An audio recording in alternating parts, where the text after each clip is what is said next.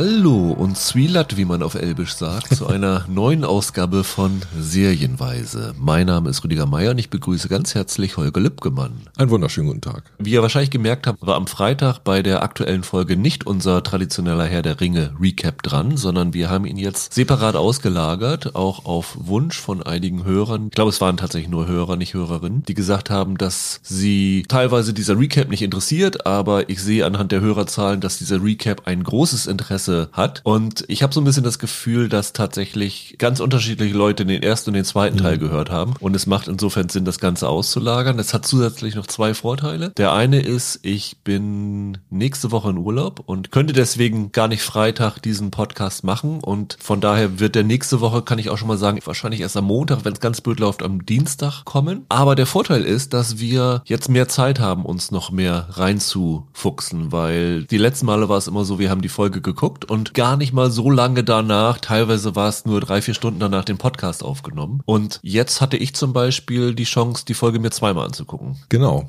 bei mir genau das gleiche. Ich habe diesmal sogar in die deutsche Fassung reingeschaut. Ja. Manchmal gibt es ja nochmal so kleine Nicklichkeiten in der Übersetzung, die auffällig sind. Und es hat einfach den Vorteil, bisher haben wir es nur über den Screener-Room geguckt, wo er wirklich nur im Englischen ohne Untertitel da ist. Und so gut wie wir beide Englisch können, ist es manchmal dann doch so bei der Aussprache ein bisschen schwierig, so einzelne Begriffe rauszufinden, die sie da sagen. Und äh, man ist ein bisschen verwirrt und das kann man sich jetzt ganz einfach sparen, indem man halt die reguläre Version kann. Du meinst die undeutliche Aussprache der Orks? Genau, Ada hatte so ein paar Sachen dabei. Ja. Die sechste und drittletzte Folge der Staffel heißt Udun. Kommen wir gleich, glaube ich, nochmal drauf zu sprechen, mhm. was das Ganze bedeutet. Ich war letzte Woche ja das erste Mal so ein bisschen nicklig mit der Folge, hatte so ein paar Probleme damit. Ich hatte das letzte Woche darauf zurückgeführt, dass ich das Gefühl hatte, dass sie sehr, sehr sprunghaft waren und in den Folgen vorher, weil sie ja zum Beispiel den Aufbau der Figuren über die ersten beiden Folgen verteilt hatten, weil sie dann in den Folgen drei und vier Figuren weggelassen hatten und in Folge fünf war ja fast alles da und sie sehr sprunghaft zwischen einem Ort und einer Figur zur anderen gesprungen sind. Das haben sie jetzt diese Woche komplett umgekehrt, weil im Grunde haben wir nur einen Handlungsstrang gehabt. Ja, also wir sehen die Seestreitkräfte von Numenor nochmal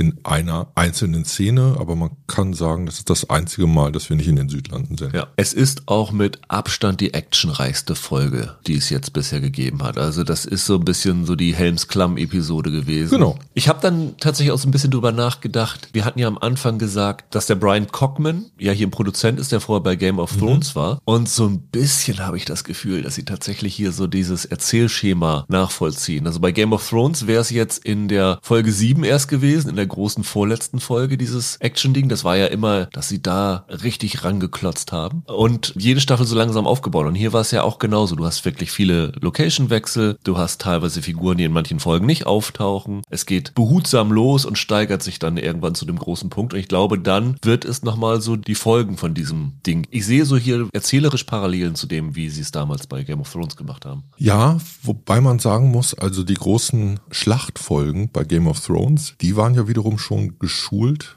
an Peter Jacksons Herr der Ringe. Du hast gerade Helms Klamm erwähnt. Das war ja ein bisschen so eine Blaupause, die später auch genommen wurde, um dann in den großen Actionfolgen einen rauszuhauen. Und in gewisser Art und Weise ist das jetzt eine Form von Traditionslinie, wo eigentlich auch klar war, dass irgendwann sowas kommen muss in Ringe der Macht. Dass es uns jetzt in der Form in der sechsten Folge erwischt, das ist eigentlich die Überraschung. Also was wir hier gesehen haben, hat sich teilweise angefühlt wie ein Staffelfinale und diese epische Größe, die es am Ende erreicht, das war überraschend, finde ich. Das klingt, als ob du mit dieser Folge voll auf zufrieden gewesen bist. Ja, bin ich. Das geht weiter. Ich glaube, für diese Serie wird diese Folge ein Gamechanger. Also Vorher haben Leute interessiert zugeschaut und diese Folge hat jetzt ein bisschen die Latte höher gelegt, was wir erwarten können von dieser Serie, aber auch gezeigt, was sie kann. Und es ist immer toll, Action und Dynamik vorgeführt zu bekommen. Damit das richtig gut funktioniert, musst du aber bereits mit diesen Figuren mitleiden, mitfühlen. Du musst irgendwie in diese Welt reingesogen sein. Und das ist jetzt eine Folge, die bereits von der Aufbauarbeit dessen, was vorher passierte, lebt und sich zu Höhen aufschwingt, die ich nicht erwartet habe,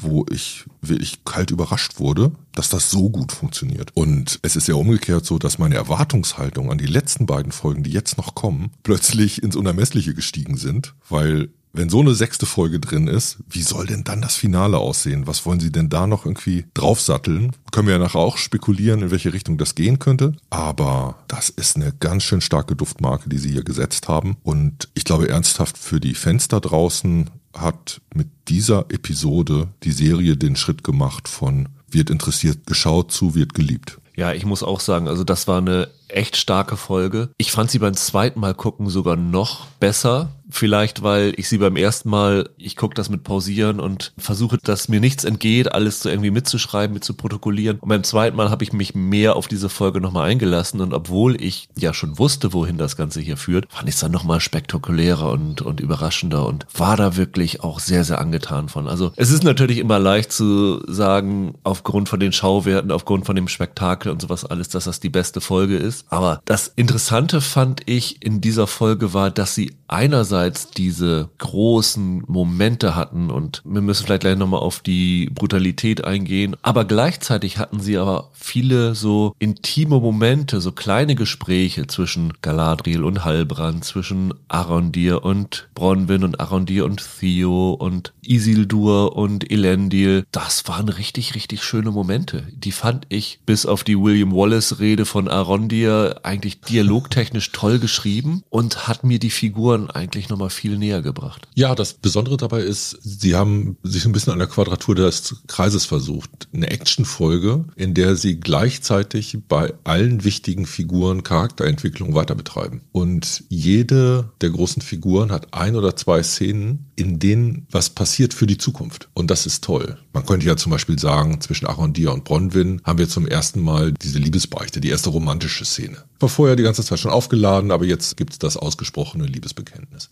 Das ist natürlich immer eine Form von Fanservice, aber dass sie das unterbringen, eine Minute vor der Schlacht, war natürlich toll. Da hat natürlich was total Befriedigendes, wenn man das schaut. Die Folge war mit Abstand die brutalste Folge. Also wir hatten ja gesagt, in dieser Szene, wo Halbrand in Numenor sich mit den vier Schmieden da prügelt, mhm. dass das schon so einen überraschenden Gewaltausbruch hatte. Es hatte mal so Momente, das ging in so eine Richtung, aber hier hast du, was natürlich auch logisch ist, wenn du eine Kriegsszene zeigst, dass es natürlich auch gewalttätiger und blutiger ist. Aber die haben das Blut schon ziemlich lange aus dem Auge des Orks laufen lassen und ziemlich exzessiv aus den Wunden von Bronwyn laufen lassen. Aber das machen sie unter anderem deshalb, weil sie das Blut erzählerisch brauchen. Genau. Also in dem Fall gibt es schwarzes Blut und es gibt rotes Blut und das markiert die Menschen und die Orks. Und am Anfang dachte ich auch, diese Szene von Aaron, die er, wie er mit dem XXL-Ork kämpft, mit dem ausgestochenen Auge, dass das so ein bisschen drüber war und dann hat man irgendwie diesen, äh, diesen tropfenden Sud, der ihm da in den Mund zu laufen droht. Oh, schrecklich. Aber der Fortgang dieser Folge hat das Ganze dann nochmal mit Bedeutung in anderer Art und Weise aufgeladen. Und das kann ich Ihnen verzeihen. Finde ich, finde ich total okay. Ich finde auch, das hatte keinen Gore-Selbstzweck, das Ganze, sondern es hatte einen erzählerischen Sinn. Genau das, was du sagst, dieser Moment, wo Aaron dir danach sieht, dass der eine Tote rotes Blut hat. Das äh, funktioniert vor allen Dingen halt, weil du vorher gesehen hast, dass die Orks schwarzes Blut haben. Natürlich kann man sagen, hätte es die Menge gebraucht, aber es soll ja auch so ein bisschen den Schrecken vermitteln, der da drinne ist. Und diese Bedrohung für unsere Figuren, die wir liebgewonnen haben. Also auch der Moment, wo, wo Bronwyn halt vorne und hinten jede Menge Blut rauslässt. Da sollst du ja als Publikum das Gefühl haben, das kann wirklich schlecht enden für sie. Und wenn sie da nur so ein bisschen Blut hat, ist das wahrscheinlich ein bisschen schwieriger zu vermitteln. Also ich fand es dramaturgisch schon sinnvoll, das so zu machen. In der Zeichnung der Orks wird sich immer bedient bei der Horrorklaviatur. Und das ist unter anderem der Art und Weise geschuldet, wie Peter Jackson den Herr der Ringe erzählt hat. Also wenn man sich mal erinnert, der Typ hat als kleiner Indie-Horrorfilmer angefangen. Und auch in den großen Action-Szenen gab es da drei, vier Momente, wo er Horrorzitate untergebracht hat. Da haben dann vielleicht nicht alle gejohlt im Publikum, aber zumindest die, die das erkannt haben. Und auch im Herr der Ringe sind die Orkköpfe geflogen das greifen die in gewisser Art und Weise auf. Du hast auch hier, besonders in diesen Szenen des nächtlichen Kampfs, so Horrormomente, die verwendet werden. Aber das ist kein Bruch zur Tradition des Herr der Ringe. Man kann vielleicht sogar sagen, in gewisser Art und Weise braucht der Stoff das auch, weil es bei High Fantasy ja immer so ein bisschen diese Gefahr gibt, ins Schwülstige abzugleiten. Und Horror ist alles, aber eigentlich nicht schwülstig. Und deshalb da ein bisschen zupackender zu sein, erklärt sich schon. Hast du gedacht, dass Bronwyn vielleicht tatsächlich draufgehen könnte? Noch nicht.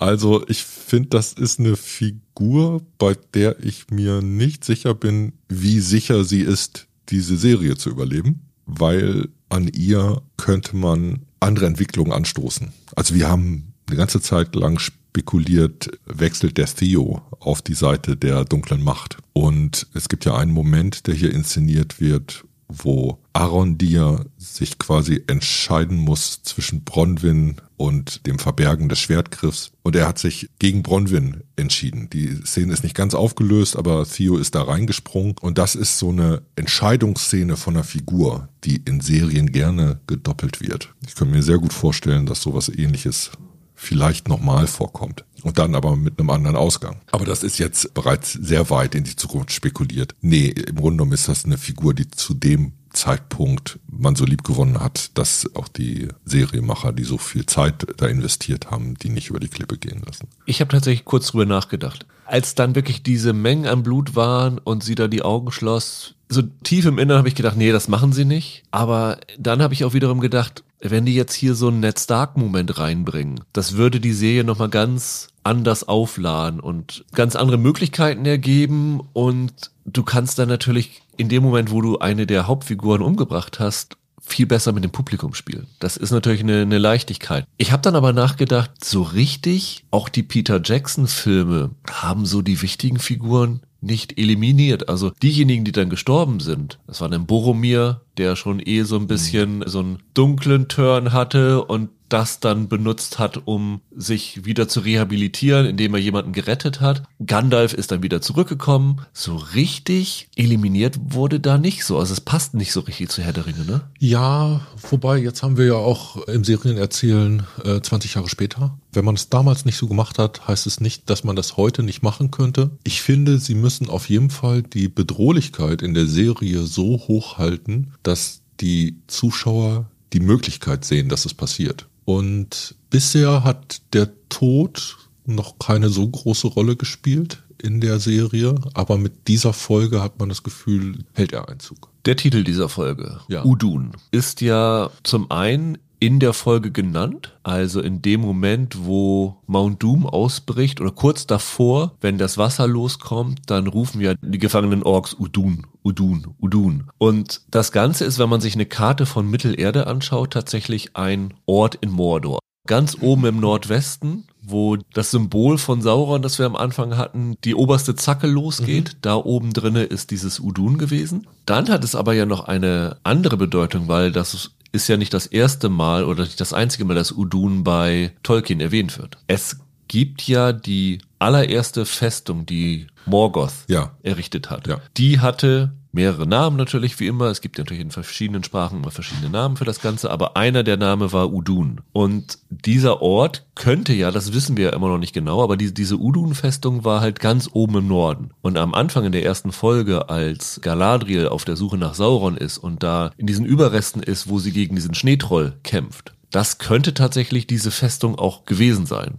von Morgoth. Also dieses, was mit Udun gemeint ist, also dass wir dieses andere Udun schon mal gesehen haben. Das ist theoretisch möglich. Es wurde nicht genau benannt, aber das ist nicht unwahrscheinlich. Und gleichzeitig ist Udun auch noch ein Wort für Hölle, Unterwelt, Hölle. Der dunkle Ort habe ich als genau. Übersetzung gefunden aus dem Elbischen. Und im Grunde genommen bricht mit dieser Folge die Hölle über Mittelerde los. Es hat dann auch so einen lautmalerischen Sinn, dieser Titel würde ich sagen. Also Sauron, wenn er denn der Initiator des Plans ist, würde sich damit in eine Traditionslinie zu Morgoth stellen. Gleichzeitig, und so verkauft Edda das ja, geht es darum, eine Heimat für die Orks zu schaffen. Und was wir in der Folge insgesamt sehen, was wir überraschenderweise sehen, weil ich glaube, da hätte keiner von uns vorher mit gerechnet, selbst im erzählerischen Verlauf der Folge nicht, ist die Geburtsstunde von Mordor das ist der eigentliche Hammer, dass sie in der ersten Staffel fünfte sechste Folge plötzlich zu so einem großen Schlag ausholen und so ein epochales Ereignis bereits anstoßen. Das ist tatsächlich von einigen Leuten spekuliert worden. Schon in der letzten Folge, nachdem wir unseren Podcast aufgenommen haben, habe ich gelesen, also als dann Edda sagte, dass er ja die Sonne verdunkeln wird. Diese Szene, die ja gleich am Anfang war, wo er mit dem Ork redet und sagt, so das ist quasi das letzte Mal, dass er jetzt diese Sonne noch so genießen kann und er wird es schon irgendwie vermissen. Da wurde von vielen schon spekuliert, er lässt Mount Doom ausbrechen und dadurch wird die Sonne verdunkelt. Mhm. Also das ist tatsächlich von einigen so gesehen worden. Ich hatte es da noch nicht so direkt auf dem Zettel. Mein einziger Glücks Glücksmoment oder mein einziger Triumphmoment war, als gleich am Anfang der Folge die Orks in Osttirith eingeschlossen worden sind und der Turm auf sie raufstürzte. Mhm. Das war ja das, was ich letzte Woche vermutet hatte. Liegt oft genug daneben, da kann man diesen einen Treffer mal, mal sich freuen. Aber das wurde tatsächlich von einigen spekuliert und ist auch eine sehr, sehr kluge und geniale Art und Weise, weil es so viele Sachen dann wieder verbunden hat. Ne? Wir haben ja vorher gefragt, warum bauen die ganzen Orks diese Tunnel? Was soll das Ganze? Wo soll das Ganze hinführen? Und haben mir überlegt, soll das jetzt ein Tunnel sein, der nach Ostirith führt, damit sie da von unten angreifen können oder irgend sowas. Dass es einfach ein Tunnel ist, der dazu führen soll, dass das Wasser zum späteren Mount Doom kommt und dort den Vulkanausbruch auslöst. Das ist natürlich schon echt geil, weil sie haben das wirklich vorher so, wie die Orks den Weg gebuddelt haben, haben die Autoren halt auch den Weg dahin schon mal so angedeutet und sowas finde ich immer toll. Das war super erdacht. Sie haben einige falsche Fährten gelegt und die Art und Weise, wie in dieser Folge damit umgegangen wird, ist halt toll eigentlich ist man aus der letzten Folge rausgegangen und wir hatten immer noch die offene Szene, ob Waldreck diesen äh, Jungen da getötet hat oder nicht. Dahin kommen wir überhaupt nicht zurück. Wir haben einfach nur das Ergebnis, dass Waldreck weiter da ist. Dann war die Erwartungshaltung ja eigentlich, dass es so eine Art Schlacht um diesen Turm gibt. Dass das alles verlassen ist und dass in der zweiten Minute oder dritten Minute der Folge klar wird, das war eine echte Überraschung. Und wenn du mich fragst, was so ein bisschen eins der Themen dieser Folge war, dann geht es für mich um Täuschung. Das hast du mehrmals.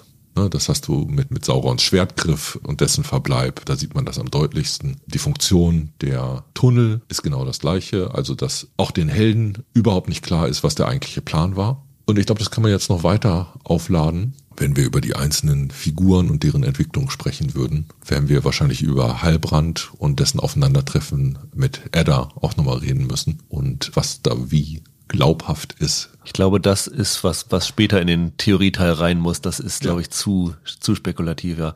Aber es stimmt schon, Täuschung ist tatsächlich ein großes Thema. Es ist auch ein anderes großes Thema, diese innere Spaltung zwischen Guten und Bösen, die irgendwie jeder in sich trägt. Da hast du dieses Gespräch mit Edda und Galadriel ist da schon ganz, ganz großes Thema, wenn man eigentlich als Zuschauer fast nicht mehr unterscheiden kann zwischen Galadriel und, und Edda, weil Edda sagt ja auch diesen Satz, vielleicht hättest du mit deiner Suche nach dem dunklen Lord eigentlich einfach im Spiegel aufhören sollen, weil sie ja dann auch wirklich dieses unfassbar schockierende sagt, ich lass dich am Leben, weil ich will vorher all deine Orks töten, damit du weißt, am Ende, bis du stirbst, dass es keinen mehr gibt. Und das ist unfassbar diabolisch. Das wird, glaube ich, einige Tolkien-Fans Fans ziemlich auf die Palme bringen, weil Galadriel aus den Peter Jackson Filmen und aus den Büchern ja so als diese Lichtgestalt gilt. Aber das war so noch so ein Punkt. Und dann hast du natürlich auch dieses, als dann Aaron Theo vermeintlich diesen Schwertgriff wieder begibt, dass er dann sagt, was dieser Schwertgriff auf ihn für eine Auswirkung hat. Dass er da so eine Macht durchgespürt hat und sowas alles. Also dieser, dieser dunkle Teil, der in den Leuten drinne ist, kommt hier in dieser Folge in vielen, vielen Figuren raus. Also es waren so Täuschungen und das Ganze waren so, finde ich, die Hauptthemen, die man hier hatte. Ja,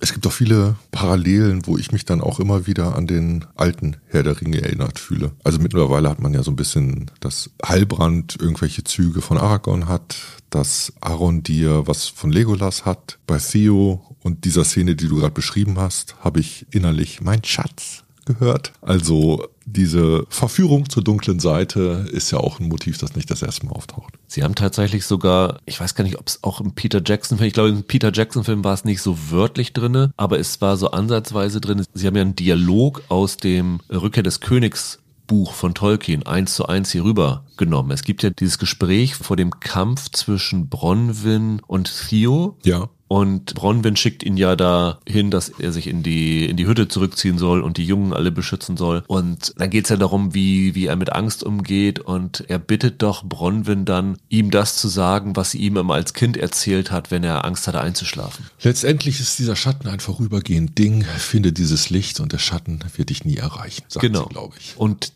diese Worte sind exakt so in Rückkehr des Königs zu lesen, mhm. wenn Samwise diesen Stern am Himmel sieht. Ah, okay. Das fand ich schon ganz interessant, dass sie hier Dialoge von Tolkien an einer anderen Stelle einsetzen. Mhm. Und das haben wir ja schon in Folge vorher auch schon gehabt, dass du Dialoge wortgleich, die du vorher schon irgendwo gelesen oder in der Verfilmung gesehen hattest, hier benutzen. Und ich fand das ziemlich effektiv, wie sie das einsetzen. Mhm. Was war denn deine Lieblingsszene in dieser Folge? Fangen wir wieder so an, wie beim letzten Mal. Die hast du schon erwähnt. Das ist das Verhör zwischen Galadriel und Edda. Also ich mag Action, ich mag Dynamik.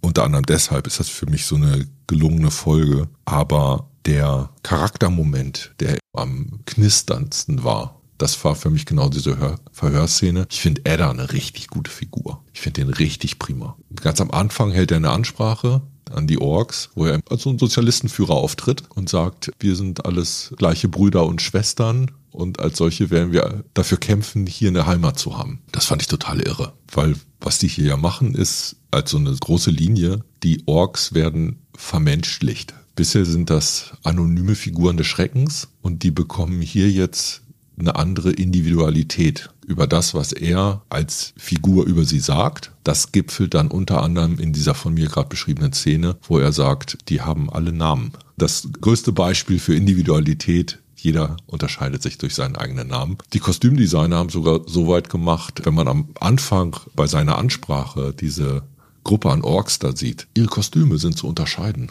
Das ist keine Masse einfach, sondern die haben alle ihren eigenen Look, die haben ihren unterschiedlichen Helm, so ungefähr. Die sehen aufgrund dieser Inszenierung wie eine Ansammlung von Individuen aus. Das fand ich gedanklich einen schönen Bogen und der lädt diese Org-Figuren auch in einer Art und Weise aus, wie es Peter Jackson halt nicht getan hat. Das finde ich interessant und die Motivation dieser Edda-Figur, wird mit dieser Szene mit Galadriel so, so ziemlich deutlich. Also nicht, dass er selbstlos wirkt, aber im Grunde genommen präsentiert er sich da schon als eine Art guter Anführer. Und das dann gleichzeitig mit diesem Wendepunkt, was du vorhin beschrieben hast. Es gibt noch einen Nachsatz, der für mich der eigentliche Gipfel dieser Folge ist, wo Edda zu Galadriel sagt, na, ich bin anscheinend nicht der einzige Elb, der durch die Dunkelheit verändert wurde. Das war für mich eigentlich die Ohrfeige. Das war eigentlich der Knaller in dem Moment. Das hängt ja tatsächlich mit diesem Satz zusammen. Du hättest genau. im Spiegel aufhören sollen. Das war für mich eigentlich die Szene dieser Folge, obwohl überschattet wird sie natürlich von der Action, weil die in anderer Art und Weise dynamisch ist und mehr Raum einnimmt. Ich glaube, ab Minute 22 fängt die Action an 21.15. Also die Action noch nicht, aber da kommen ja, die Orks angelaufen, ja. Genau. Und der erste Akt ist ja, ist da ja total witzig. Das ist ja irgendwie die sieben Samurai, so, so ungefähr, ne? Oder die, Kevin allein zu Hause, wo sie Fallen aufbauen.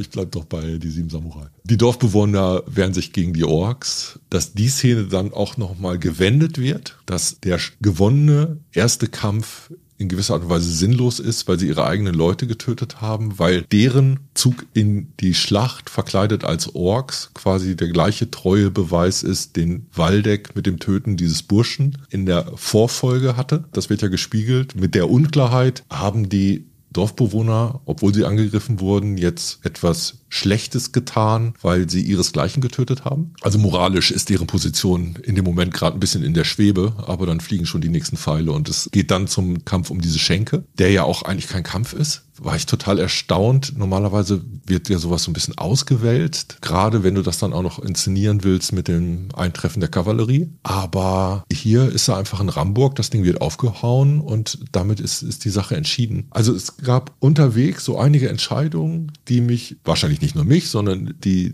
Zuschauer überhaupt überrascht haben, weil das, was vorher passiert ist, immer so ein bisschen umgedeutet wurde im Nachhinein. Und das spielt auch wieder mein Motiv der Täuschung in die Hände, weil auch die Filmemacher uns gegenüber als Zuschauer so eine Position einnehmen und uns über lange Strecken auf eine falsche Spur ziehen um es dann umzudeuten. Am Ende hast du es, dass es eigentlich schon so aussieht, die Schlacht ist gewonnen, Vater und Sohn vertragen sich wieder beim Pferdegespräch und dann geht's ab. Ich finde, die Macherinnen haben mit Edda ein ziemliches Problem. Ein Problem? Ja. Erklär. Der Joseph Morley ist so unfassbar gut in dieser Rolle. Ich meine, das ist ja das Ziel von jeder so einer Serie, dass sie einen unvergesslichen Bösewicht hinstellen wollen. Und ich finde, das ist denen absolut gelungen. Der ist grandios in dieser Rolle. Das ist der perfekte Gegenspieler, mhm. weil er ja auch so nicht nur abgrundtief böse ist, sondern durch dieses Gespräch, was du eben gesagt hast, ja auch so eine Motivation zu bekommen. Ja, er sieht sich ja. genauso als Verteidiger seines Volkes, ja. wie Galadriel sich als Verteidigerin ihres Volkes sieht. Das ist so eine geniale Bösewichtsfigur. Wenn dann Sauron eingeführt wird, das kann ja eigentlich nur noch eine Enttäuschung dagegen sein, oder?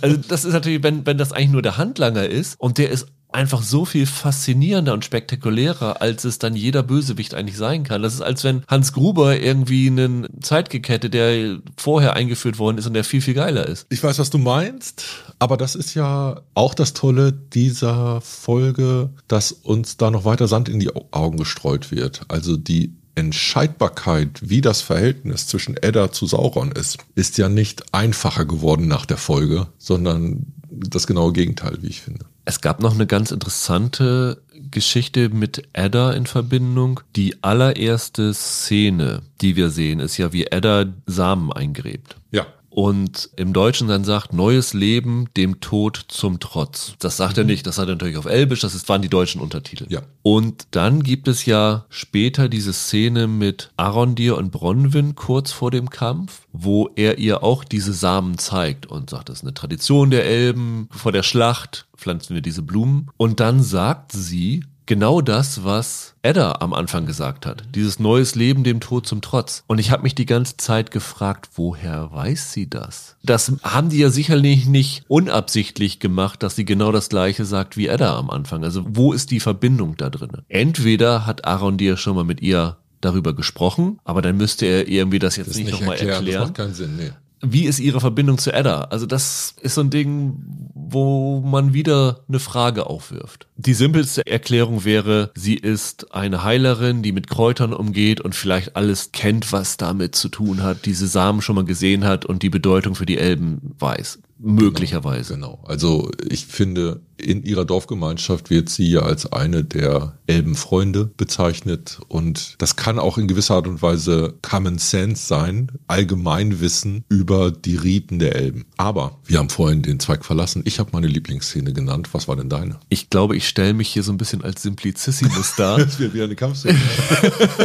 Nachdem ich letztes Mal gesagt habe, ich fand die äh, Trainingsszene mit Galadriel cool. Der Ausbruch von Mount Doom. Ja. Das war einfach spektakulär. Ja. Dieser ganze Aufbau und ich habe irgendwie das Gefühl gehabt, dass ich auch die Folge mit Tomaten auf den Augen geguckt habe. Es war so offensichtlich alles. Also jetzt beim zweiten Mal schauen meinst du? Beim zweiten Mal schauen auch überhaupt. Ganz zu Beginn gab es dieses äh, Foto, was sie rausgegeben haben von Morphet Clark als Galadriel, das so orange angehaucht war. Und das musste ja irgendwie ein Feuer sein, weil sonst bekommst du ja nicht so ein Licht. Das heißt, es wurde eigentlich von denen telegrafiert, dass dieser Vulkanausbruch kommen sollte. Es kam dieses ganze Ding mit diesem Schwertgriff, das als Schlüssel bezeichnet worden ist. Und dieser eine kleine Moment, bevor die Verstärkung von Numenor kommt, bevor die Kavallerie einreitet, wo es so schon zu hören ist, dass die kommen. Da geht ja Edda aus dieser Schenke raus und sagt Waldreck, ich habe eine Aufgabe für Auftrag, dich. Genau, ja. Und das ist völlig irgendwie an mir vorbeigegangen. Das habe ich irgendwie nicht realisiert. Und in dem Moment, wo Theo endlich mal als erster dieses Bündel aufmacht, das war ja auch irgendwie sehr, sehr klug gemacht. Er redet dann ja mit Arondir darüber, was das Ding für eine Macht auf ihn hat und wie er sich damit fühlt. Und Arondir gibt ihm das dann in die Hand und sagt, du kannst das nur loswerden, wenn du es wirklich aktiv. Ist ja auch wieder mit der Spiegelung mit dem Ring. Du musst dich selber aktiv davon trennen, um das auch aus deinem Inneren loszuwerden. Und dann hat er das Ding halt und er zieht sich dann sogar noch den Ärmel runter, so dass du die Einstichwunden siehst. Und er merkt auf einmal, hä, das Teil, was ich jetzt hier an der Hand habe, das hat irgendwie gar keine Macht mehr über mich. Öffnet das und dann ist da irgendwie nur eine Axt drinne. Und in dem Moment ist es mir wirklich wie Schuppen vor den Augen gefallen. Oh Gott, das kann nicht angehen. Dann kam diese ganze Sequenz, wie er diesen Schwertgriff benutzt, dass es dann wirklich genauso ist, wie auf dem Bild im Hintergrund, dass es eigentlich wie so eine Bedienungsanleitung gewesen ist, wie man diesen Staudamm öffnet. Und dann kommt dieser Staudamm und dann diese Tunnel und wie es dann in dem Ort dann alles hochschießt und dann siehst du diesen Blick, wie dieser Tunnel auf Mount Doom zugeht und diese Explosion und wie dann die wie Meteore, also gespiegelt wie der auch wie der Auftritt vom vom Stranger da kommt und sogar in dem Ausbruch diese Blitze sind, was natürlich dieses Böse suggeriert, aber gleichzeitig ja auch eine relativ akkurate Abbildung ist, wie ein Vulkanabbruch auch. Ja, die haben das schon ähm, mit einer Druckwelle vorweg. Und das war einfach eine grandiose Szene. Ja. Das war unfassbar. Sie haben da nochmal diesen einen Kamerashot, wo sie den Blick weiten und von weitem die Landschaft zeigen und das böse, schwarze, diese riesige Wolke an schwarzem Dreck legt sich da über die Lande und schießt im Grunde genommen auf das Dorf zu. Den fand ich irre. Der war echt toll. Und das gleiche hatten sie ja dann nochmal, wenn du den Gegenshot hast zu dem, was Galadriel sieht, auch diese sich auftürnende Wolke als Fluchtpunkt des Bildes. Das ist gut inszeniert. Das ist effektiv gemacht.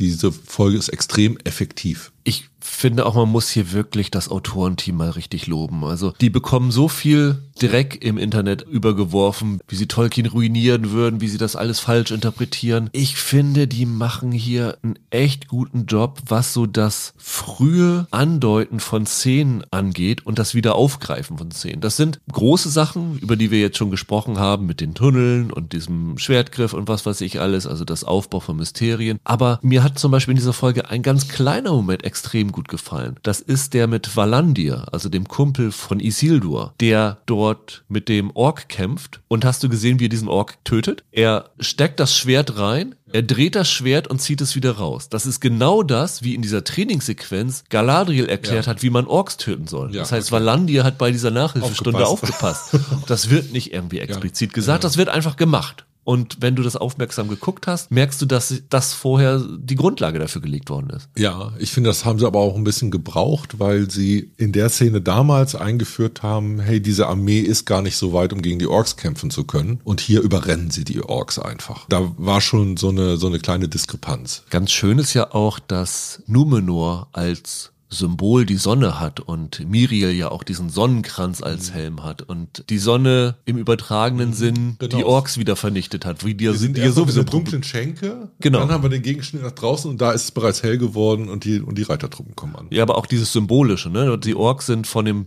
Sonnenlicht mhm. zu besiegen, aber sie sind auch von den Truppen mit dem Sonnenbanner zu besiegen. Das fand ich auch irgendwie eine ganz, ganz schöne also Idee. Also diese herannahenden Reiterhorden, das ist ja auch was, was wir aus dem alten Herr der Ringe kennen. Ne? Da denkt man ja sofort an Rohan oder so. Ja, und genau, und die Rüstung und das Ganze, also auch mit diesem weißen Pferdeschweif, den sie alle auf dem Helm haben, das ist ja wirklich Rohan. Also das, das hat so viel Ähnlichkeit. Du siehst dann ja auch hier diese Evolution, wie aus Numenor Rohan geworden ist. Ja, und so. äh, bis hin zum Pferdegespräch zwischen Vater ja. und Sohn. Ne? Oder zum Beispiel diese Sache, dass Isildur da gefragt wird von Valandia, wie findest du es hier denn so, nachdem diese erste Schlacht gewonnen war? Und er sagt irgendwie, ja, mir gefallen die Berge. So ein bisschen so, sarkastisch, aber genau in den Bergen errichtet er dann ja nachher Gondor. Also es ist irgendwie total stimmig und total schön. Also ich habe mir wirklich viele, viele kleine Momente rausgeschrieben, wo ich dachte, okay, also dafür, dass ihr angeblich Tolkien mit Füßen treten sollt, habt ihr aber in den kleinen Momenten echt schon ganz gut aufgepasst. Hast du übrigens gesehen, wie Theo Galadriel anhimmelt? Da habe ich eine ganze Passage. Du hast hier jetzt mehrere Begegnungen zwischen Figuren, die auf die Zukunft angelegt sind. Das ist zum Beispiel das Anhimmeln von Theo gegenüber Galadriel, wo sie ja gerade, wie soll man das nennen, Kampfvoltigieren macht. Also das Pferdefräulein, ja. das sich komisch dreht. Die Szene lieben sie so sehr, dass sie sie ja sogar zweimal bringen. Ja. Aber du hast das vorher auch schon, das Gespräch auf dem Schiff zwischen Galadriel und Isildur. Da hat man auch das Gefühl, das ist der Beginn einer Geschichte. Das ist der Beginn einer Beziehung dieser beiden Figuren zueinander. Das fand ich total interessant. Gerade schon das erwähnte Pferdegespräch zwischen Isildur und Elendil. Das ist auch der Neustart einer Beziehung zwischen Vater und Sohn. Das ja lustigerweise dann kulminiert, als die Feuerbrocken dann da erschlagen und Elendil wegstürmt mit Wo ist die Königin? und Isildur da bleibt mit Wo ist mein Pferd? Genau. also das war ja einer der komischen Momente, fand ich total witzig. Es gibt die Begegnung Halbrand und Bronwyn, wo sie ihn als den König erkennt. Ja. Und ich finde auch da hatte man das Gefühl, das ist vielleicht der Beginn einer Geschichte. Das ist ja auch der Moment gewesen, wo man die Theorie, dass Halbrand Theos Vater ist, endgültig zu den Akten legen kann. Weil es hat ja niemanden ihn erkannt von denen. Das wurde ja von einigen spekuliert. Ich habe es ja auch hier schon mal angebracht, dass es ja die Suche noch nach dem Vater von Theo gibt und es manche gab, die meinten, das könnte Halbrand sein. Ja. Also den Halbrand, den wir jetzt hier sehen, der ist es definitiv nicht gewesen. Stimmt, das haben wir genauso geäußert und in der Form muss man das zu den Akten legen. Der arme Halbrand, ne? Da hat er gerade ein Königreich gewonnen und dann wird der ganze Mist in Schutt und Asche gelegt. Das ist ja aber sehr komisch gewesen, ne, diese Szene, weil es in vielerlei Hinsicht uncharakteristisch war. Also dieses Treffen zwischen Bronwyn und Halbrand, also wie Miriel ihn dann vorstellt als Lord Halbrand und sie dann einfach nur auf sein Säckchen guckt und sagt, aha, okay, du bist unser König und sagt sie es denn oder sagt es irgendwer anders, bist du der König, der uns versprochen hat? Ich glaube, sie sagt es tatsächlich. Und er wartet so vier Sekunden und sagt dann einfach ja. Wenn du bedenkst, wie sehr er sich vorher dagegen gewehrt hat, war mir das ein bisschen zu eindeutig, dass er darauf eingegangen ist. Also da muss noch irgendwie ein bisschen mehr hinterstecken, glaube ich. Ja, aber das ist Tolkien. Jeder muss sich seinem Schicksal stellen. Galadriel hat ihn in dem Moment, als sie ihn zur Reise überredet hat, das gleiche klar gemacht, dass auch er sich seinem Schicksal stellen muss und er steht dann vor seinen zukünftigen Untertanen mit so einer Vorstellung, okay, aus dieser Nummer komme ich nicht mehr raus und lenkt quasi ein mit der Zustimmung. Das nehme ich den Autoren schon ab. Lass uns mal hier den Theorieteil eröffnen. Ja, bitte. Weil ich glaube, hier kommen wir nicht mehr raus, ohne uns irgendwie in sehr viel Theorien zu verspekulieren. Also ab jetzt wird theorisiert, versucht mit weitergehenden Sachen zu spekulieren, die man jetzt hier in der Folge noch nicht gesehen hat. Ja. Das nur als Warnung vorweg. Die Sache, warum ich das so komisch finde, ist, ich glaube, dass diese Szene bestätigt, dass Halbrand nicht der König der Südlande ist weil diese Aussage von ihm mir so zu schnell gekommen ist und niemand hat ihn erkannt als König dort. Gut, man kann sagen, es ist ein großes Reich, niemand weiß, wie der König aussieht, kann man alles argumentieren, aber dramaturgisch gesehen macht es so keinen Sinn und ich bin mir relativ sicher, dass Halbrand nicht der König der Südlande ist, dass das alles ein großer Fake ist. Also ich habe in dieser Folge eine komplette Umkehr von all meinen Meinungen und Theorien gehabt. Was ich mir vorstellen könnte, ist, dass, um das Ganze nochmal mit der Spekulation, dass Halbrand ja Theos Vater sein könnte, zusammenzubringen. Halbrand hat in Folge zwei oder drei als er darauf angesprochen worden ist, gesagt, er hätte dieses Säckchen von einem toten Mann. Und was, wenn er in Wirklichkeit den König der Südlande tatsächlich, wenn das keine Lüge gewesen ist, wenn er den umgebracht hat, das behalten hat und so in das Ganze reingedrungen ist. Vielleicht ist sogar der, den Typen, der er umgebracht hat, der Vater von Theo gewesen. Mag alles sein. Aber das erscheint mir viel, viel wahrscheinlicher jetzt, als dass das eigentlich ein großer Fake ist, dass er das gar nicht ist, dass er dieses Säckchen nur von einem anderen hat oder sonst wo gefunden hat, als dass er das wirklich ist. Weil das ist so wenig Grundlage, dass alle sagen, er trägt hier ein Säckchen und das ist der König. Ich habe immer noch nicht einen Beleg gesehen, warum er der König sein sollte, außer dass er dieses Täschchen trägt. Er kämpft wie ein König. Er kämpft wie jemand, der ausgebildet ist am Schwert. Ja, kann aber auch ein Soldat dann sein, ne? Ja, vielleicht. Ist denn das ein Baustein dann für die These, dass Heilbrand Sauron sein muss? Das war ja immer dein Sauron-Tipp der Woche, dass er das ist. Bleibst du dabei? also ich finde, dass diese Episode weiter verwirrt, aber sie bringt auch keinen endgültigen Gegenbeweis, dass er es nicht mehr sein kann. Also das Erkennen oder Nicht-Erkennen von Edda kann ich einfach damit zusammenbringen, dass er ihm nicht in dieser Gestalt begegnet ist. Genau. Und das könnte als Erklärung reichen. Umgekehrt hat die Serie jetzt aber gezeigt, dass sie bereit ist, uns über lange Zeit auf falsche Spuren zu lenken. Und dementsprechend, du hast ja immer gesagt, rein erzählerisch verstehst du nicht, warum Sauron nicht in Linden ist oder dort auftaucht. Da ist ja was dran. Der Punkt ist immer, selbst wenn man sich die Entwicklung dieser Figuren bei Tolkien anguckt, ist immer noch ein bisschen unklar, wo wir zeitlich im Verlauf der Geschichte überhaupt eingestiegen sind. Das war bei Numenor so, dass uns neu vorgestellt wird und dann wird klar, aha, es ist bereits offensichtlich kurz vorm Untergang. Ja. Das gleiche kann man parallel führen und sagen, wenn die Elben mit ihrer Suche nach Mithril, weil sie glauben, dass das die einzige Rettung vor ihrem Untergang ist, beschäftigt sind, passiert das zu einem Zeitpunkt, bevor sie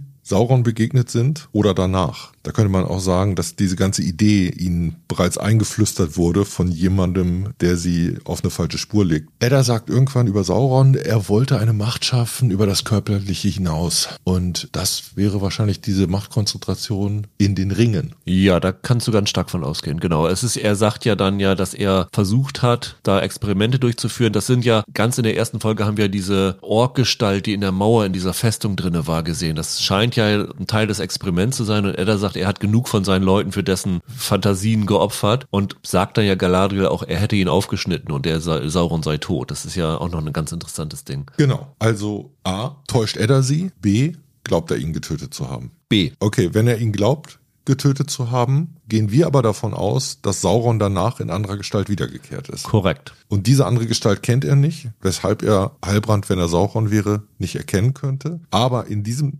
Zwischenschritt könnte irgendjemand die Elben auf die falsche Spur gesetzt haben, dass sie diese Ringe schaffen müssen, die er dann für das Böse verwenden will und wo er diese Figuren instrumentalisieren würde. Genau. Also irgendwer das muss ja Celebrimbor und Gilgalad eingeflüstert haben, dass die Zwerge Mithril gefunden haben. Also die wussten ja überraschend viel darüber. Also die wollten ja von Elrond nur die Bestätigung haben. Die waren sich eigentlich ja schon sehr bewusst darüber. Und woher kommt dieses Wissen? Also das ist natürlich schon, schon eine Frage. Also, also interessant wird es jetzt, wenn du zum Beispiel äh, Heilbrand mal nach Linden bringen würdest, ob er da wieder erkannt wird. Ja. Das wäre so ein Punkt, wo ich dann sage, okay, jetzt werden die Theorien bestätigt oder, oder zerbröseln. Also ich habe mich ja nun wirklich mit Händen und Füßen gegen Halbrand als Sauron gewehrt und habe hier viele, viele Sachen auf getischt, die es sein könnten, allein schon um dir einen Wiederpunkt äh, zu geben und auch nochmal so die anderen Theorien einzubringen. Und es gibt immer noch Sachen, wo du sagen könntest, Halbrand kann immer noch einer der Nazguls sein, ja. also einer der gefallenen Könige. Er kann der King of the Death sein, das ist derjenige, der dann ja später die Aragorn-Truppe rettet, indem er da mit seiner Geisterarmee rüberflutet. Es gibt immer noch viele Möglichkeiten, aber ich war noch nie so überzeugt, dass Halbrand Sauron ist wie nach dieser Folge. Und das ist jetzt äh, definitiv mein Tipp. Also dieses Gespräch zwischen Edda und Halbrand. Nachdem er ihn vom Pferd geholt hat und die Lanze in die Hand steckt, weil er den vermeintlichen Schwertgriff haben will und ihn dann fragt, kennst du mich? Und er da sagt, nö und so. Und er dann wirklich so sauer wird und ihn umbringen will und dann nur noch von Galadriel gestoppt wird. Später will ja Galadriel Edda umbringen nach dieser Bemerkung mit dem, guck doch mal in den Spiegel. Und da stoppt Halbrand sie. Und ich habe lange überlegt, wie das so zusammenpassen kann. Und die Sache ist ja die, wenn Halbrand Sauron ist, dann ist er ja das, was am Anfang der Serie gesagt wird, nichts Böses fängt böse an. Und das wird ja auch bei Tolkien gesagt über diese Anatar-Figur, die dort am Anfang eingeführt mhm. worden ist. Also da die die menschliche die, Gestalt von Sauron korrekt, bei den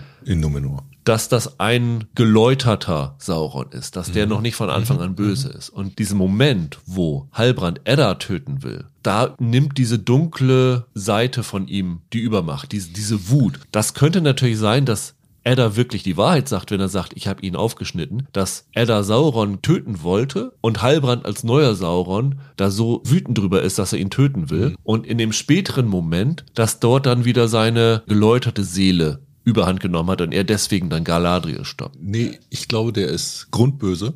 Okay. Und das ist rein strategisches Denken. Also Sauron vergewissert sich bei Edda in der Gestalt von Halbrand, dass er Sauron von Edda nicht erkannt wird. Und in dem Moment, wo er Edda glaubt, als der Nein sagt, hat er keinen Grund mehr, ihn zu töten. Und deshalb kann er auf Galadriel hören und stößt nicht zu. Ja. Später merkt er, dass Edda und dessen Pläne ihm in die Hand spielen und unterbindet deshalb, dass Galadriel ihn tötet. Das kann nicht beides mit einem bösen Sauron in Übereinstimmung bringen. Und wenn er geht, fragt Edda ihn ja nochmal, wer bist du? Und daraufhin reagiert er nicht, sondern geht dann nach einem kurzen Stocken einfach weiter. Also die, diese ganze Inszenierung passt da so gut für. Und ich meine, es gibt ja diesen bekannten, den hörst du ja auch mal, diesen Tolkien-Professor. Der ist ja ganz strikt gegen diese Heilbrand-Theorie, weil er sagt, das macht überhaupt keinen dramaturgischen Sinn, das so zu machen. Und der ist tatsächlich ein Verfechter von dieser Theorie, dass irgendjemand in Linden der Einflüsterer ist und den haben wir noch nicht gesehen mhm, bisher. Genau. Aber genau das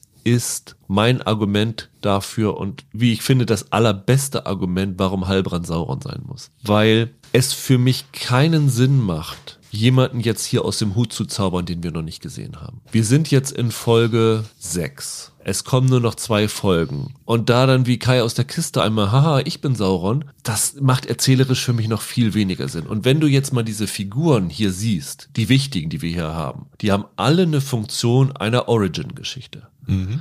Es ist die Origin-Geschichte von Galadriel. Es ist die, wenn der Stranger Gandalf ist, die Entstehungsgeschichte von Gandalf. Das wäre so seine Funktion. Du hast hier die Origin-Geschichte von Mount Doom in dieser Serie. Ja. Die Edda-Figur muss keine wichtige Figur selber sein, sondern er ist dafür da, um halt diese Origin-Geschichte von Mount Doom und um die Origin-Geschichte von den Orks zu vertreten, weil er ja hier da tatsächlich relativ definitiv als einer der ersten Orks, der von Morgoth damals als Elb verdreht worden ist. Die Funktion in der Geschichte ist das gleiche, ob er der Böse oder ein Platzhalter des ja. Bösen ist. Und welche Origin-Geschichte hätte Halbrand? Das ist das eine. Und das andere, wenn ich Sauron einführe, ohne ihn vorher gezeigt zu haben, habe ich keine Origin-Geschichte. Wenn ich Sauron einführe als vollgeformter Bösewicht, der schon ganze Zeit im Hintergrund einführt, würde das überhaupt nicht charakteristisch zum Rest der Serie passen. Ich führe diese Figuren ein und zeige, wie sie zu dem Punkt gekommen sind, wie wir sie in den Peter Jackson-Film oder aus den Tolkien-Büchern kennen. Mhm. Und deswegen bin ich sehr, sehr sicher, dass Heilbrand Sauron sein muss, weil das ist das Einzige, wie wir hier diese Wandlungsgeschichte haben können. Alles andere macht für mich einfach keinen Sinn mehr. Ganz lustig übrigens, ich habe natürlich in meinem Theoriewahnsinn, ich bin ja auch immer so ein Namensfetischist und gucke dann ab und zu mal nach, was sind da die Bedeutungen von den Charakteren, also von ja. den Namen, die sie bekommen haben und habe dann irgendwie Hallbrand, Name, Meaning bei Google eingegeben und oben steht, Google hat ja manchmal so Vorschlagstreffer, ja. wo sie glauben, das ist die definitive Antwort, damit du nicht irgendwie einen Link klicken musst. Und dann steht da irgendwie Evil. Und ich dachte, hä? Hallbrand heißt Evil? Das wäre ein bisschen offensichtlich. Und da hat tatsächlich jemand auf einer, ich glaube, es ist eine Babynamenseite, thebump.com, diese Sauron-Heilbrand-Theorie erklärt und darum gesagt, dass Heilbrand die Bedeutung der Evil hatte. Und Google hält das für so den Haupttreffer, dass sie das gleich als definitive Antwort fett oben naja, eintragen. Das fand ich sehr, sehr lustig. Das ist wahrscheinlich oft geteilt und verlinkt worden. ja. Mehr weiß Google nicht. Man kann noch eine Sache sagen, und das ist jetzt aber heavy, heavy, heavy Spoiler-Territorium und wenn ihr das nicht hören wollt, 60 äh, Sekunden die Ohren 30, 60 Sekunden vor. Es gab im Internet im Juni einen angeblichen Leak, was mhm. in Herr der Ringe passieren sollte. Mhm. Und in diesem Leak wurde unter anderem diese gesamte Sache mit Mithril genannt. Also nicht nur, dass mhm. Mithril mhm. da ist, sondern dass Mithril das Licht der Silmarils gespeichert hat. Mhm. Also ein Ding, was schon mal zeigt, das kannst du nicht einfach so, so theorisieren haben. Es stand drinne, dass in dieser Staffel Mount Doom Effekt ja. wird. Drei, vier Sachen drinne, die ich jetzt schon definitiv bestätigt worden sind. Mhm. Und eine der Sachen da drin war, dass Heilbrand Sauron ist und das in der letzten Folge der Staffel verraten wird. Also da diese Theorie bisher alle eingegangen sind, es kann natürlich sein, dass es ausgerechnet in diesem Sinne nicht stimmt, aber es spricht wirklich sehr, sehr viel dafür. Lass uns doch mal jetzt einen Ausblick wagen, wie denn dieses Finale aussehen könnte. Ja, auf jeden Fall. Also ich denke, man ist auf komplett sicherem Territorium, wenn man sagt, dass die nächste Folge stärker bei den Zwergen und den Elben spielen wird. Genau, die sind auch schon im Trailer, den Amazon für die siebte Folge hat, drinne. Also du siehst die Haarfüßer, wie sie an die Haarfüße ebenfalls genau. am, am Ziel ihrer Migration angekommen sind und du siehst Durin und Elrond und Durin mit seinem Vater, die sich um den Abbau von Mithril streiten. Der Vater sagt, wir bauen hier nicht ab, wo irgendwie unsicherer Boden ist. Da wird offensichtlich dieser Teil sehr, sehr vorangetrieben, ja. Okay. Und die Südlande sind erstmal Endzeit dort? Die Südlande sind jetzt fast zu Mordor. Also ich würde sagen, wir hatten auf der Migration der Haarfüße diese Grey Marshes, die werden ja. wahrscheinlich zu den Dead Marshes, die wir kennen, ja. wo dann Frodo durchmarschiert ist. Wie nah sind die dran? Die Haarfüße, mhm. die sind, glaube ich, sehr nah schon dran. Also okay. wenn du diese Reise siehst, übrigens, du hast ja auch diese Karte gesehen einmal auf dem Schiff noch, ja. wie Miriel da mit der Lupe darüber geht, wo ja. sie dann hingehen. Hast du gesehen, da haben sie so, so ein kleines Türmchen für Ostirit auf der Karte drauf. Ist total süß. und wenn tatsächlich, wie ich vermute, die Grey Marshes die Dead Marshes werden und sie da in der letzten Folge schon durchmarschiert sind, dann sind sie schon sehr nah dran. Und die werden wahrscheinlich in der nächsten Folge dort an dem Ziel, wo sie ihr geliebtes Land hatten, wo sie sich immer zurückgezogen haben, ankommen und auf einmal vorfinden, dass alles tot ist, alles schwarz dort ist. Das würde eigentlich am, am meisten Sinn machen. Mhm. Es wird übrigens spekuliert, dass die, dass die Räder von den Wagen der Haarfüße später die Türen der Hobbits werden. Hast du das, diese Theorie schon gefunden? Die fand ich total süß. die Frage ist, was haben die Haarfüße dann noch für eine Bedeutung? Ne? Wenn sie jetzt am Ziel ankommen und dort nichts finden, was ist ihr Beitrag zu der Geschichte noch? Das ist mir zum Beispiel ein Ding, was mir absolut nicht klar ist. Außer, dass sie mit dem Stranger irgendwie dann noch was, was machen. Aber mhm. was sonst die Haarfüße dann noch für eine Bedeutung haben, wird spannend zu sehen sein. Aber es wird definitiv diese ganze Geschichte mit dem Abbau des Mithrils forciert werden. Die Schmiede wird halbwegs fertig werden. Und da wir jetzt hier Mount Doom haben, haben wir auch die Möglichkeit für Sauron in seiner eigenen Schmiede seinen einen Ring dort zu schmieden, mit dem er alle knechten kann. Glaubst du, dass die Ringe in dieser Staffel schon geschmiedet werden? Das ist eine sehr gute Frage. Es sind so ein paar Sachen, wo ich denke, es müsste in den nächsten beiden Folgen sehr, sehr viel, sehr schnell passieren. Die Schmiede muss fertig werden und sie müssten geschmiedet werden. Genauso wenn wir jetzt annehmen, dass Halbrand Sauron ist, muss diese Wandlung ja auch sehr schnell noch vollzogen werden. Und das sehe ich noch nicht so ganz. Also hast du übrigens mitgekommen, wo ich gerade mit dem Ring rede, dass in dem Gespräch von Galadriel mit Halbrand, Halbrand das Wort binden. Also er möchte dieses Gefühl, dass er an ihrer Seite ja. gekämpft hat, für immer in sein Innerstes binden. Das ist ja auch wieder so ein Ding, ja. wenn, wenn du Halbrand binden hörst, oh, da denkst du auch gleich an den Ring. Das wäre für mich ein bisschen viel. Das Ding ist ja auf fünf Staffeln angelegt und natürlich ist das Ende dann die große Schlacht darum. Aber ich kann mir nicht vorstellen, dass in der ersten schon diese Knechtschaft inszeniert ist. Wenn die letzte Staffel, sagen wir mal, die große Schlacht alles sein wird, dann muss die Korrumpierung von dem Ganzen ein, zwei Staffeln haben, aber nee, das ging mir zu schnell. Ich kann mir das nicht vorstellen. Ja, die Frage ist, wie viel Action hast du denn jetzt sinnvollerweise noch, den du unterbringen kannst in diesen letzten beiden Folgen? Also ein Punkt wäre ja, bei den Zwergen läuft richtig was schief und äh, keine Ahnung, dieser Ballrock wird entfesselt. Das war ja so eine Idee. Auch das scheint mir ein bisschen früh zu sein. Also dann würden sie sehr, sehr schnell sehr, sehr düster werden bei da, allem. Das andere ist, wir sehen Numenor untergehen. Wäre aber erstaunlich, weil wir da kaum noch Figuren haben, mit denen wir mitfiebern. Der Pharason, der muss ja erstmal die Macht dort übernehmen. Also ich glaube eher, dass Miriel da nochmal zurückkehren muss und sehen muss, dass er die Macht an sich gerissen hat und sie noch, nur noch so an seiner Seite bleiben wird. Dann ist die Frage, wenn wir wirklich davon ausgehen, dass Sauron in den letzten beiden Folgen demaskiert wird, für wen passiert denn das? Für den Zuschauer oder für die anderen Figuren? Das kann ja auch ganz einfach sein, dass sie uns in die nächste Staffel schicken mit dem Wissensvorsprung. Wir wissen jetzt, wer Sauron ist, aber alle anderen nicht. Das ist gut das, möglich. Das wäre ja dass so er irgendwie eine Tat macht, wo du automatisch weißt, dass er das ist. Zum Beispiel, dass der Plan einfach offen wird, dass er in Mount Doom diesen Ring schmieden will oder ja. sowas. Oder irgendein Dolchstoß. Ne? Irgendjemand, der ihm auf die Spur kommt und mit dem man sich dann verabschiedet aus der, aus der Staffel. Es gibt ja auch noch die Elbenringe. Mhm über die der eine Ring ja keine Macht hat. Das ist ja einer derjenigen, die Galadriel trägt, die eine der letzten Lebensquellen gewesen sind dann später. Die müssen ja auch noch irgendwann geschmiedet werden. Ja, eine weitere Sache ist, ein klassischer Clou fürs Ende der Staffel wäre natürlich auch das Auflösen der Identität des Strangers. Oder der Identität von Edda. Also da sind ja noch so ein paar Sachen, ne?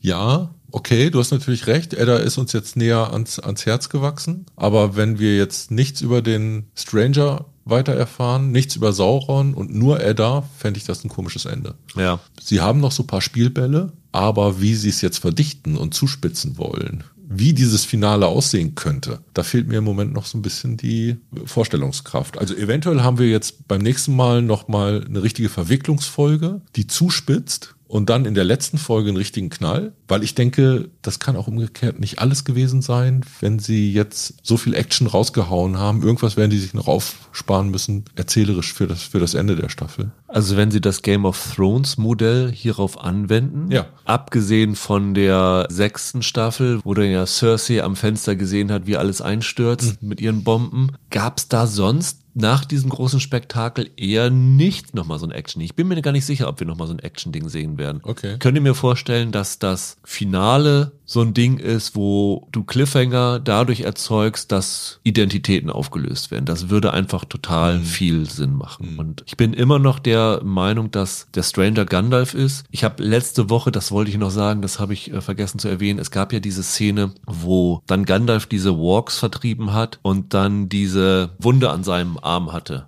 Die Tatsache, dass er merkt, dass er, wenn er diese Magie einsetzt, wenn er die sozusagen aus seinem Körper direkt einsetzt, dass er sich damit verwundet, das könnte dann später daraus erklären, dass äh, Gandalf ja mit dem Stock gezaubert hat. Dass er den ja hatte. Sehr schön. Also die Idee dahinter ist ja auch im Grunde genommen die Art und Weise, wie er auf Erden gekommen ist mit, mit diesem Meteor, dass das eigentlich eines von diesen spirituellen Wesen bei Tolkien ist. Und das geht einfach weiter. Die Idee ist, er hat überhaupt zum ersten Mal einen Körper. Ja. Ne? Das ist im Grunde genommen noch das Unsichere, das Unklare, das ein Teil seiner Verhaltensweisen erklärt und auch so dieses behäbige, zögerliche, ne? selbst das Essen muss ihm am Anfang erklärt werden. Ja, Die andere Möglichkeit, wenn sie das tatsächlich in dieser ersten Staffel schon zu diesem Kulminationspunkt führen und ich kann mir nicht vorstellen, dass du vier Staffeln lang nur zeigst, wie sie versuchen, Sauron zu bekämpfen. Das wäre ja ein einziges Actioning, das wäre dann doch ein bisschen zu monoton. ja. Vier Staffeln lang eine Kriegsserie zu machen, das kannst du eigentlich nicht durchziehen. Das würde Sinn machen, wenn wir sagen, die Serie ist auf zwei, drei Staffeln angelegt. Aber auf fünf Staffeln macht das erzählerisch sehr wenig Sinn. Also ich finde, das ganze Schmieden der Ringe, das kommt erst in der zweiten Staffel. Also jetzt da nochmal einen Zeitsprung zu haben und der Turm ist fertig und das Mithril ist abgebaut und Peng, jetzt machen wir eine Montage und gießen unsere Ringe, das wäre bescheuert. Also es würde insofern im Sinne der Serie vielleicht schon Sinn machen, weil wir ja gesagt hatten, bisher haben sie es so gemacht, wenn sie einen Ort in einer Folge weggelassen haben, dass sie das benutzt haben, um dort an diesem Ort einen großen Zeitsprung Zeitsprung, durchzuführen. Okay. Könnte man natürlich so machen, aber anhand der Vorschaubilder, wo halt noch diskutiert wird zwischen König Durin und Prinz Durin, äh, sind sie, glaube ich, noch nicht an diesem Punkt angelangt. Also ich bin wirklich sehr gespannt, was sie mit den Haarfüßen machen, was sie da für eine, für eine Bedeutung für finden. Was aber auch ja noch sehr wichtig sein wird, es wäre albern, das nicht weiterzuführen, wenn die drei Blondies, die Weißroben, die dort aufgetaucht sind, Ja. die müssen ja auch noch ein bisschen ausgeführt werden. Da haben wir bis jetzt ja noch gar nichts drüber erfahren und die werden ja dann doch schon ein bisschen eingeführt, als ob sie eine größere Bedeutung bekommen würden. Und dadurch, dass jetzt Mount Doom ausgebrochen ist, also das wird halt die große Frage sein, was bedeutet das für die einzelnen Figuren, dieses kataklysmische Event, dass jetzt sich die Welt einmal komplett geändert hat? Was hat das jetzt genau für einen Einfluss auf die Haarfüßer, auf die Elben, auf die Zwerge? Das ist ja nichts, was unbemerkt bleiben kann. Also es sind auf jeden Fall, das ist ein Teil der Erzählung in den bisherigen sechs Folgen, oft Entwicklungen schneller angeschoben worden und schneller vonstatten gegangen, als wir gedacht haben. Ein Großteil der Überraschungsmomente, die wir bisher haben, bestand immer darin, dass wir schon an einem Punkt sind, den wir erst für später erahnt haben. So gesehen, mal gucken, was jetzt noch kommt an Verdichtung. Vielleicht überraschen sie uns da auch nochmal. Es stimmt für mich das, was ich vorhin gesagt habe. Ich gehe jetzt nach dieser Folge mit einer sehr viel höheren Erwartungshaltung in die letzten beiden. War es die allerletzte Szene dieser Folge? Ich glaube ja, wenn dann jetzt die Galadriel wird von der schwarzen Wolke erreicht. Das verliert. Ja, genau, stimmt. Die Galadriel ist die allerletzte Szene, was kurz davor. Du siehst, dass sich Edda von den Fesseln befreit hat, weil du siehst, wie diese Genau. Hütte, in der er war, Der ist entkommen, ja. der ist entkommen. Also das wird noch eine Bedeutung haben. Und dann ist natürlich die Frage, das müssen wir vielleicht auch mal diskutieren, warum ist Galadriel die einzige, die nicht in Panik gerät, sondern sich bewusst in diese Aschewolke hineinstürzt? Was ist die psychologische Hobbyanalyse von dir, Holger? Sie ist die Herrführerin des Nordens. Also, das war ein Schockmoment. Das war ein Schockmoment, weil diese Galadriel-Figur in dem Moment begriffen hat, dass sie vorher nichts begriffen hatte. Dass der Plan ein anderer war und ein größerer. Und was sie kapiert ist, als sie diese Wolke sieht, das wird das Land der Dunkelheit schaffen und das wird ein Land der Vorherrschaft der Orks schaffen. Die anderen leben noch in der Katastrophe und versuchen sich zu retten. Und sie ist bereits schockiert, weil sie über die Katastrophe hinausschaut und die Folgen sieht. Deshalb ist sie im Grunde genommen erstarrt. Vielleicht weiß sie, dass sie noch einen Vertrag hat, bei dem Peter Jackson-Film mitzuspielen und ist deswegen ganz entspannt dabei, dass ihr nichts passieren kann. Ja, ich glaube, ach, das ist so eine symbolisch so ein Eingeständnis ihres Versagens. Sie nimmt das als persönlichen Ausdruck ihres Scheiterns, dass dieser Mount Doom jetzt ausgebrochen ist. Ja, aber wobei das jetzt ein bisschen sehr weitreichend ist, weil es ist ja nicht so, dass die ganzen Ereignisse durch eine Provokation ihrerseits angeschoben wurden. Also das war eh der Plan von Edda und wenn ihn keiner gestoppt hätte, hätte er ihn einfach so umgesetzt dann hätte er die Ehre gehabt und nicht, nicht Waldeck, diesen Schlüssel da einzuführen und die Orks hätten das gleiche im Chor gebrüllt. Du meinst wie mit der Bundeslade Jäger des verlorenen Schatzes, dass Indiana Jones überflüssig ist, weil die hätten am Ende ohnehin die Bundeslade geöffnet und wären draufgegangen. Ja. Ich finde es extrem spannend. Also mir hat diese Folge wirklich nochmal deutlich mehr Spaß gemacht, darüber zu diskutieren. Ich finde es auch immer, immer spannend, diesen Austausch. Hast du dir auch übrigens nochmal den Abspann angeguckt? Ich finde das ja irgendwie ganz, ganz schön, wenn du da so diese, diese Namen alle da drin siehst. Gelacht habe ich, wenn da die Orks aufgeführt werden. General Ork, Skirmish Ork, Dying Ork, Tavern Ork und Fighting Orks sind da aufgeführt.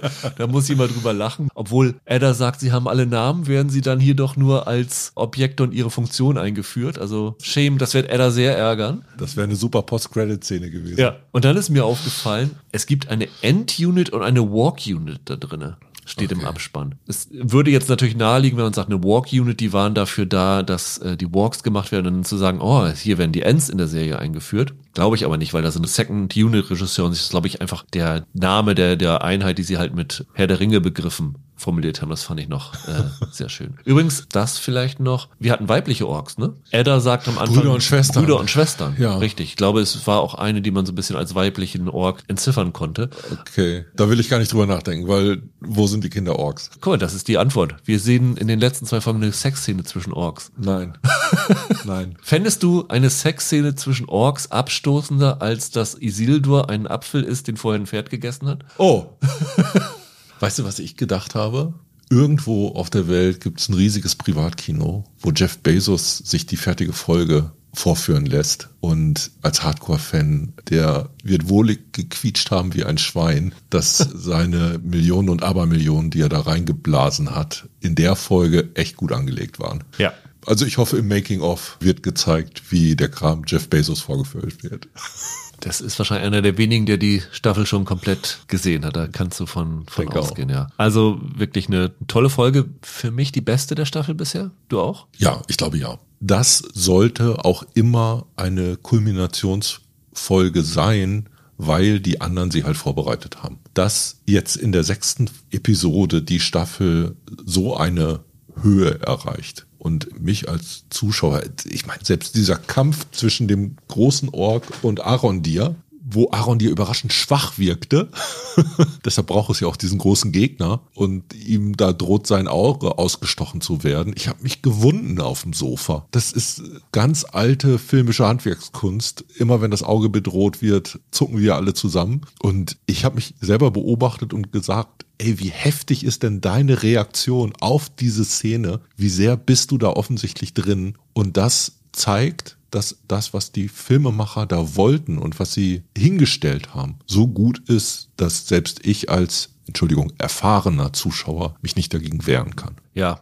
bei mir war diese Szene ähnlich. Bei mir war die Szene noch intensiver, als es um Bronwyn ging. Mit dem sickernden Blut. Mit dem sickernden Blut. Das war so schlimm wie damals die Emergency Room Folge, als Anthony Edwards um das Leben der Mutter gekämpft hat ja. in der ersten Staffel. Oh, das sind, das sind Szenen, die zerstören mich. Das kann ich nicht gut ab und ja. das war sehr, sehr effektiv. Und ich fand aber auch hier, wie gesagt, die, die Dialogszenen schön. Also das war eine komplett runde Folge, die mich total abgeholt hat. Es gab durchaus so ein, zwei Momente, wo ich ein bisschen unsicher war, also so kleine What the fuck Momente, das war dieses stille Postspiel, als dieses wichtige Artefakt von einem zum anderen weitergegeben wird. Also für mich ist total unklar, warum sich Galadriel nicht erkundigt, wo sie jetzt hinterhergejagt ist. Ne, weil es ja einfach nur von Arondir, hier, das ist wichtig, er darf es nicht benutzen. Ist alles, was sie mitbekommt. Dann gibt sie es Arondir. Hä? Warum? Sie ist da die Herrführerin. Arondir gibt es einem unzuverlässigen Teenager. Und dieses Weitergeben von etwas, von dem uns total klar ist,